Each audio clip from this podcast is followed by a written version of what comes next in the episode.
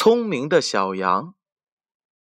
有一天，老虎下了一道命令：今后大家每天都要送一只小动物做我的晚餐。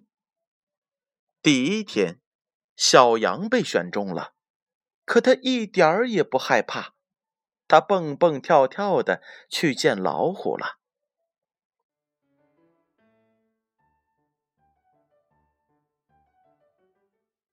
小羊一见老虎，就慌张地说：“我本来带了一只大肥羊，可半路上被另一只大老虎给抢走了。”老虎一听，气的是直咬牙，忙叫小羊带他去找那只老虎。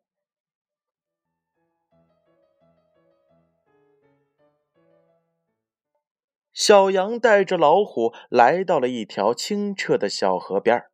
让老虎看着河里自己的影子。